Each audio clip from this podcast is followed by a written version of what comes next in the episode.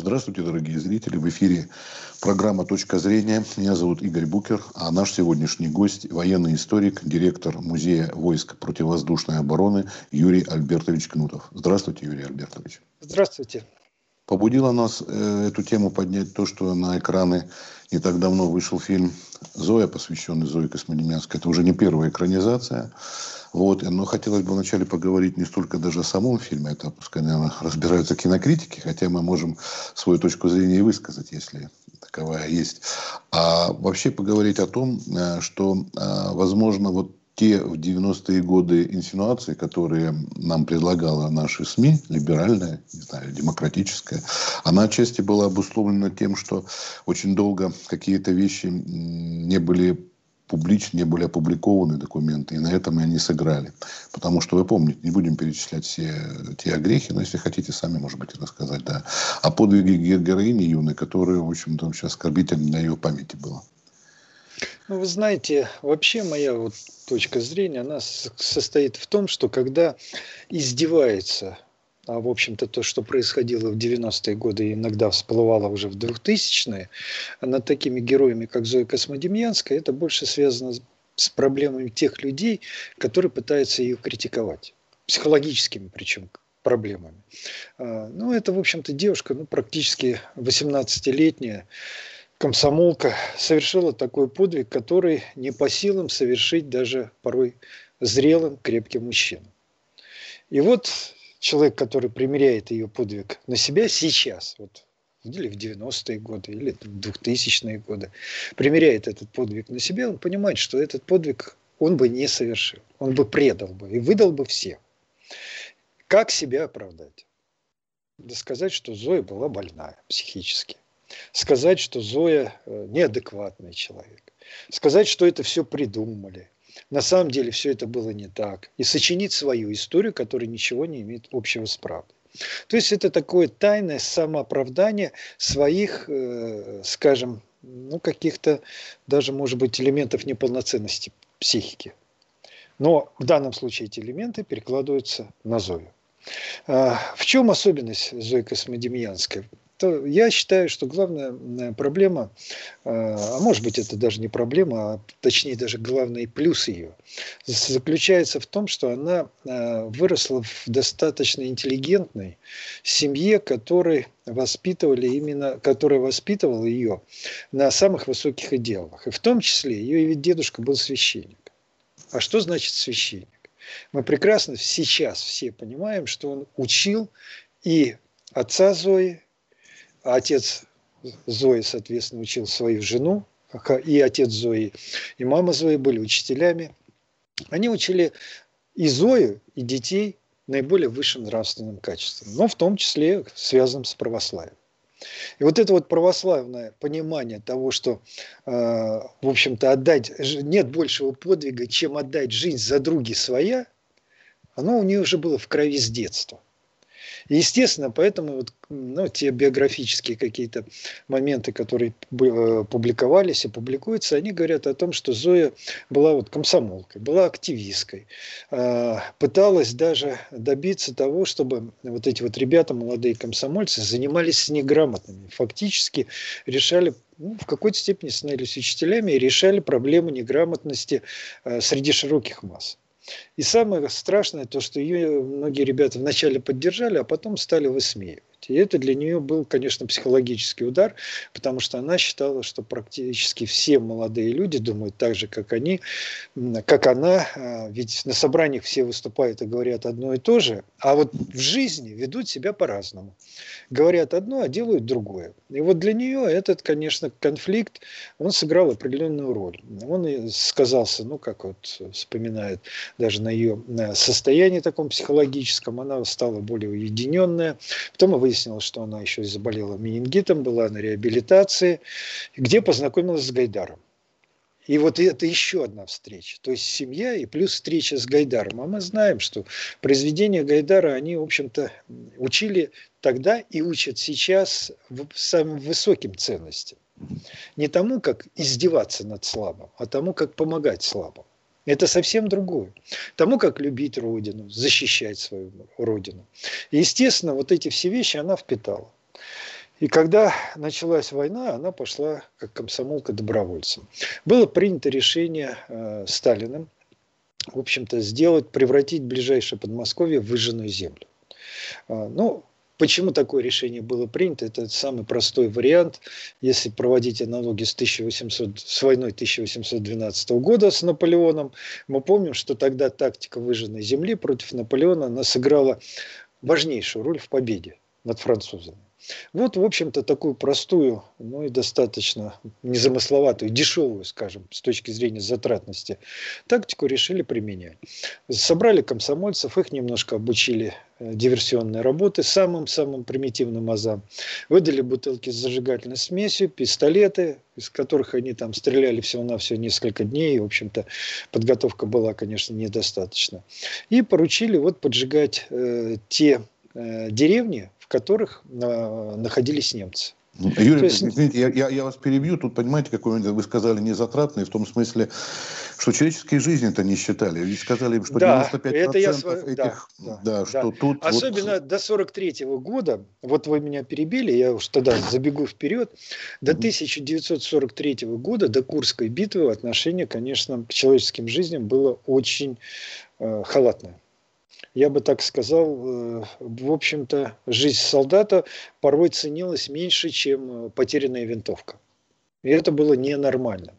Почему я это говорю? Вот мы здесь в музее, ну, сейчас, к сожалению, уже эти ветераны ушли из жизни, хотя вот даже сегодня у нас было большое мероприятие с ветеранами и юноармейцами, посвященное 23 февраля. Так вот, э, тоже был у нас один ветеран, он в 1941 году был тяжело ранен. Его полностью комиссовали, признали негодным к службе и отправили домой. Незадолго до Курской битвы в 1943 году его призвали снова, и он оказался в самом пекле. И вот этот вот его рассказ, то, что вот он рассказывал, конечно, э, в общем-то, э, ну, Прохоровское поле, вот когда он всегда со слезами смотрел и говорил, ребята, а я ведь здесь был. Понимаете, это о чем говорит? О том, что к 1943 году пришлось уже призывать тех людей, которые, в общем-то, вообще были негодны к службе. Это говорит о том, что э, подход был неправильный, вот, особенно в начале войны. И потом его резко меняют, очень резко меняют. Потом сбережение солдатских э, жизней, офицерских жизней становится приоритетом, но это было потом. А вот в начале как раз вот это вот привело к тому, что молодых ребят, не обстрелянных, не подготовленных, вот как раз направили для проведения таких диверсионных акций. Оправданные они были в чем-то да, оправдано в том в смысле, что, ну, вот, например, финны, когда в сороковом году э, была война, они тоже перед тем, как э, сдавать какой-то объект, они сжигали все. И Красная Армия входила зимой, мороз, холод, а ночевать приходилось и жить в палатках, где толком не обогреешься. А я зимой жил в палатках, знаю, что это такое. Вот, там особого комфорта нет. И посушиться, и э, нормально одежду высушить, и обогреться, тоже таких э, хороших условий там, конечно, не создашь. Так вот, э, учитывая вот этот еще финский опыт, вот Сталин, он пошел по этому пути. Конечно, путь неправильный. Почему? Потому что сжигались дома крестьян, то есть своего населения, и фактически мы свое население толкали на сторону немцев, немцы, в смысле, это население крестьянское становилось полицаями. Это, в общем, собственно говоря, никому не нужно. И, ну, вот как раз от таких полицаев Зоя пострадала. Есть... А, Юрий Альбертович, тут вопрос в том, что а, они, не только она, но и ее ребята, да. которые с ней в этой группе, в этом отряде, они из-за своей слабенькой этой подготовки в том числе и погибли, и пострадали? В первую очередь. Я, я считаю, я, это моя точка зрения, но я считаю, что если бы это были профессиональные диверсанты, вот обученные, подготовленные, а ведь таких диверсантов мы начали готовить может быть, еще в середине 30-х годов. То у нас были люди специально обученные, хорошо подготовленные, и потом партизанские отряды ведь создавали, вот мы говорим, да, вот там председатель колхоза собрал, ничего подобного. Забрасывалась группа профессионалов, и эта профессиональная группа вокруг себя формировала партизанский отряд. Да, и, и участвовали там и колхозники, и солдаты, отбившиеся от частей и так далее. Там много кто участвовал. Но костяк составляла профессиональная группа которую готовили не один месяц. А здесь три дня. Ну, естественно, ну что мы можем говорить? И поэтому, конечно, э, в общем-то, часть задания они выполнили, в том числе Зоя выполнила. Ну, а потом она была схвачена, немцам передали. Меня что поражает? Вот эти вот ребята, 18-19 лет, ведь э, там же вначале группа попала в засаду вот две группы, когда они перешли линию фронта, они попали в засаду. Несколько человек поймали. Часть группы рассеялась, потом собралась, продолжили выполнение э, задания.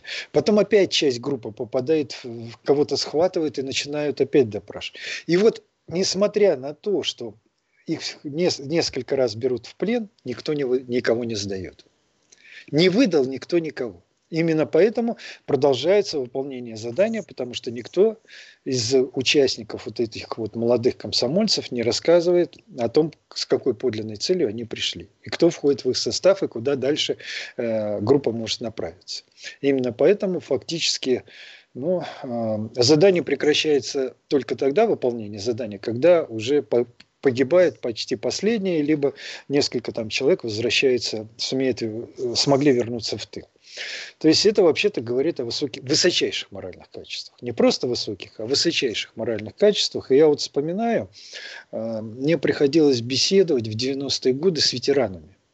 Я спрашивал, вот вы там, ну, Сталин, вот все там пропаганда, боялись. Нет, говорит, ни, ничего этого не боялись. Мы верили в светлое будущее. Мы верили в то, что мы его построим. И мы видели, что у нас получается. И поэтому мы погибали только за идею, шли воевать за идею, работали сутками за идею, голодали за идею. И самое главное, когда мы смотрели назад то, что было и то, что стало, мы осознавали, что мы работаем не зря, и идея это реализуется. И мы знаем те показатели пятилетних планов, которые, ну, в общем, после семилетки только у нас впервые начинается ну, некоторое падение. А до семилетки, в общем-то, действительно темпы роста были колоссальные, которые пугали и Соединенные Штаты Америки, и Германию, и весь мир. То есть, таким образом, в общем-то, вот эта вот молодежь, которая действительно хотела построить новый справедливый мир, а для Зои он еще и фактически отчасти православный мир, вот. Это все вот толкнуло, я, как я считаю, девушку на совершение вот такого. Вот я здесь бы хотел, да, как раз вернуться к этому. Но сама фамилия Космо и Демьян, мы знаем, да, да церковь, да. это все понятно. Косма и Демьян, да, да, да. Да, вот, поэтому и церковь, тут... Кстати, а Москве, вот, э, да, конечно, конечно, не только в Москве, ну да, да в том да. числе. А вот смотрите, есть там такие сведения, я не знаю, насколько они точны, может, вы лучше знаете, что якобы была семья ее репрессирована, поскольку священники, а другие говорят, что они просто просто ушли от, в общем-то, ну, от неизбежных, как сказать, тогда борьбы, а, так скажем, безбожников. Вот в Сибири какое-то время обитали, потом да. вернулись. Тут вот есть такая. И вот эта православная закваска, вот так она в ней в комсомолке вдруг вы выскочила, да, неожиданным образом. А вы знаете, вообще ведь э, идеи про вот э, христианские ценности, они практически, даже вот если мы берем более поздний период, моральный кодекс строителя коммунизма, да. они все там заложены, за исключением одного – любви к Богу вот понятие любовь к Богу там отсутствует, но все, что касается любви к ближнему, прописано досконально. Ну, язык немножко другой, но суть та же самая. И, собственно говоря, это признается и э, богословами православными, и, в общем, и теми, кто занимался научным коммунизмом, они с этим не спорят. Поэтому я считаю, что, ну, есть такая версия, да, что они не то, что они уехали в Сибирь, это абсолютно точно. Но я думаю, что они сделали это добровольно. Почему? Потому что если бы была какая-то информация, кто-то на них совершил донос, э, обязательно этот бы донос где-то в архивах остался.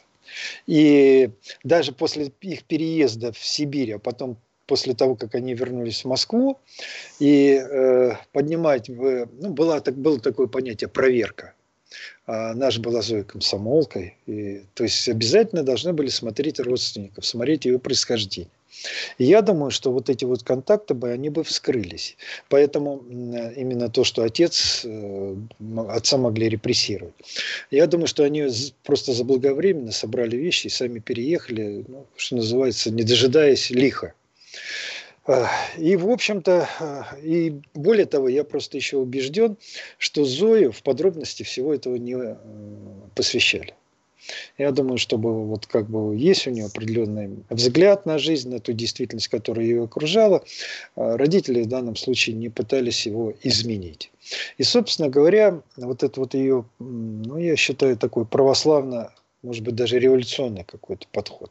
Может быть, не совсем тут такое сочетание уместное, но как бы здесь и революционные э, отношения к жизни, и в то же время православное отношение к социальной справедливости, любви к ближнему, желанию защитить свою родину. То есть, то есть тут тот целый комплекс, он сыграл важнейшую роль в совершении подвига. А подвиг, ведь э, здесь опять же пытаются перенести подвиг с момента э, поджога.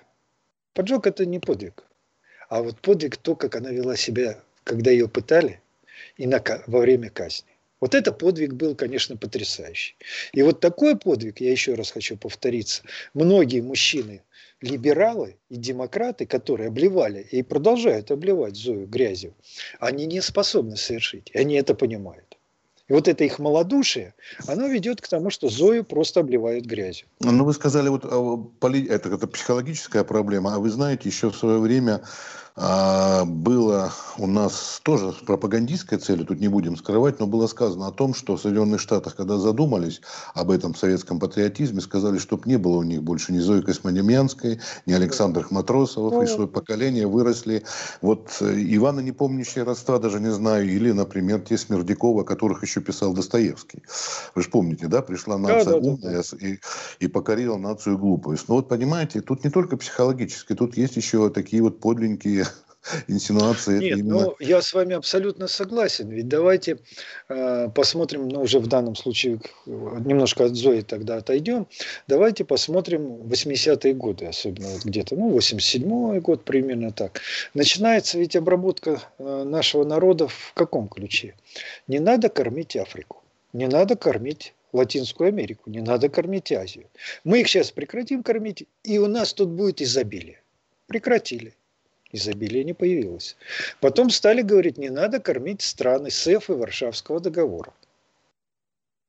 Прекратили, выполнили. Изобилие снова не появилось. Потом сказали, а зачем нам нужна Средняя Азия, Казахстан и так далее. Давайте развалим Советский Союз и заживем вообще лучше, чем в Швейцарии. Сделали. Зажили так, что ходили по помойкам. А пенсионеры вымирали. Вот то, что мы получили. Кто стоял за этим? Конечно, стоял Запад. Западу не нужна вообще Россия ни в каком виде. Ни в большом, ни в маленьком. А, вообще Запад всегда ну, готовил... Ну, тут ну, опасная всяком... игра у страны, которая ядерное оружие, делать это... Вы вот, знаете, когда... я опять немножко, я прошу прощения, да, да, поспорю да, да, с вами. Мне как-то пришлось разговаривать с одним американским журналистом, просто не буду его называть имя, хотя, в общем, многие его видят на экранах наших периодически.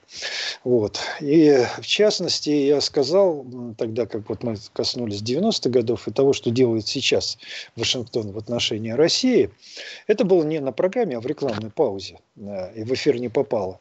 И вот как раз я ему говорю, вот если бы у нас ядерное оружие не, не осталось, вы бы нас растоптали. Говорит, да. Говорит, но теперь мы такую ошибку не допустим.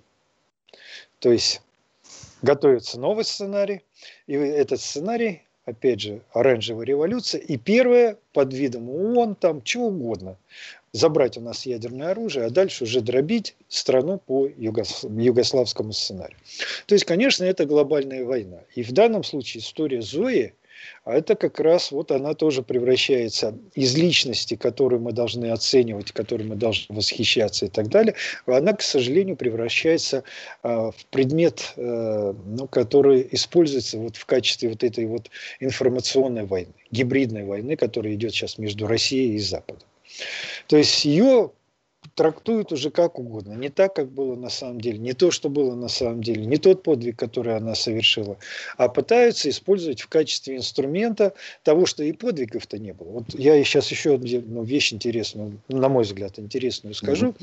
Значит, вот что происходит, нас смотрим суд Навального. Да? Навальный обвиняет э, ветерана, причем называет его просто оскорбительными словами. И, в общем, у всех как-то возникает такой вопрос, а почему он так себя ведет? Но если мы открываем одновременно и смотрим, что же происходило в это время э, в Европарламенте, а Европарламент в эти, в эти же дни принимает резолюцию о том, что э, Советский Союз и нацистская Германия одно и то же. И обе страны виновны в начале войны. Значит, наш ветеран, он не ветеран, он не заслуживает никаких, э, никакого уважения, он заслуживает только оскорблений. И Навальный это нам демонстрирует. Это вот Юрий, сегодня... Юрий Альбертович, да. насколько я помню, сравнение сталинского режима с гитлеровским, это еще у Троцкого идея была.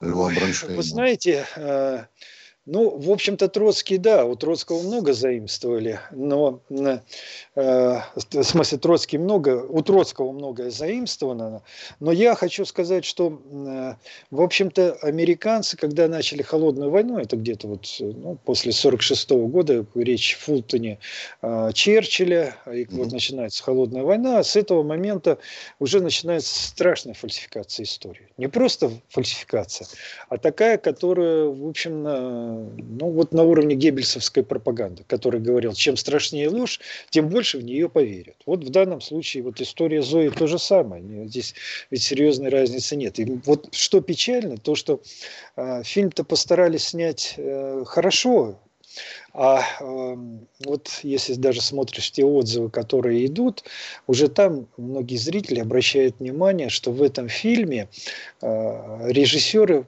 в общем-то, побоялись первое, вычленить роль Советского Союза, роль партии, а ведь Зоя, она была комсомолкой.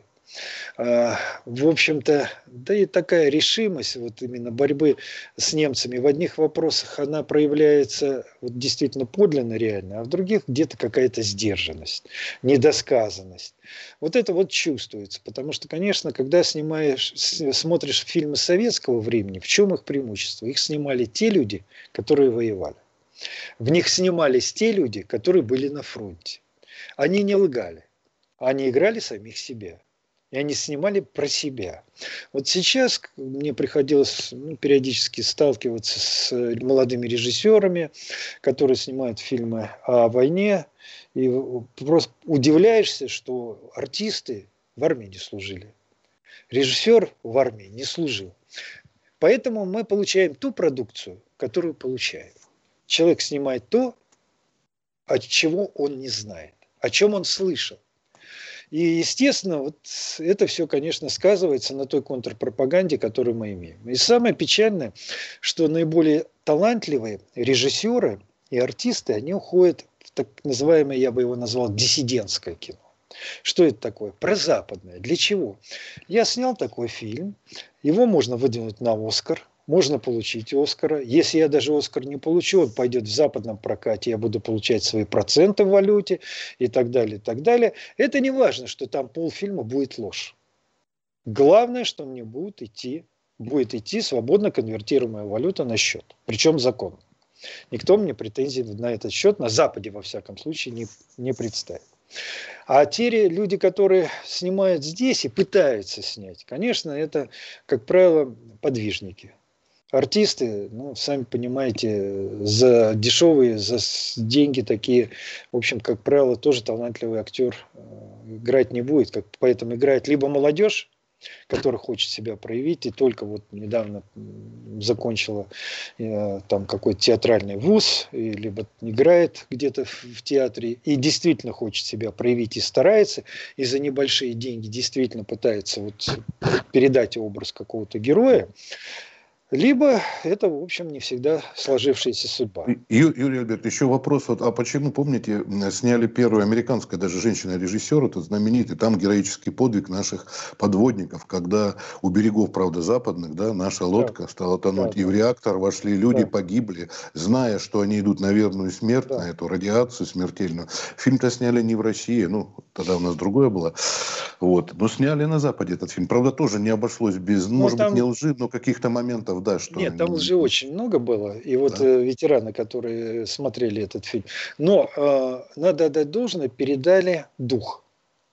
дух мужества, э, стрем, желание не допустить аварию. Так, то есть есть вот это вот. Но вообще Голливуд это вещь, э, скажем так, достаточно своеобразная. Артисты талантливые, э, режиссеры талантливые. И иногда, вы посмотрите, какие фильмы они даже снимают про э, э, ту, те проблемы, которые есть в обществе Соединенных Штатов Америки. И порой потрясающие фильмы который можно отнести к классике. Поэтому ничего удивительного, что здесь даже вот Харрисону Форду предложили сыграть в этом фильме, о котором мы с вами сейчас говорим. Да, да. да э, одну из главных ролей. Вот. Так что, собственно говоря, нам, это, нам в этом смысле надо учиться я считаю, учиться и снимать как фильмы, а, так и самое главное работать в соцсетях. Вот в соцсетях сейчас ведь особенность в чем? Молодежь э, Э, вот э, возраст 40 и плюс, она практически вообще не бывает, не смотрит телевизор. Они э, сидят в соцсетях, даже YouTube они и то смотрят, если перепостил кто-то из их друзей, из их товарищей, рекомендовал.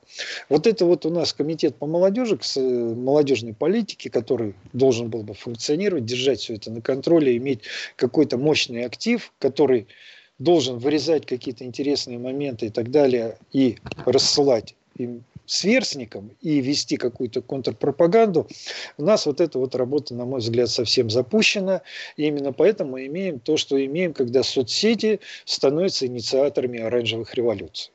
А фактически за этими соцсетями стоят спецслужбы, кибервойска, которые и в США, и в блоке НАТО достаточно серьезно развиты. Та же самая Украина, еще ряд, в общем-то, государств, даже Эстония, имеет очень серьезное киберподразделение высокого уровня. Спасибо большое за беседу, что уделили нам время, поговорили. Может быть, мы найдем еще как-нибудь время с вами поговорить и на другие темы, уже Пожалуйста. более привязанные непосредственно с вашим музеем, например, связанные. Да. Я думаю, что это тоже было бы интересно. Спасибо, всего доброго. Пожалуйста, вот. всего Я доброго, еще, еще, еще раз э, представлю, что это военный историк, директор музея войск противовоздушной обороны Юрий Альбертович Кнутов. Всего доброго, не болейте. Хороших и праздником, наступающими праздниками. Спасибо, вас тоже. Спасибо. Вас тоже.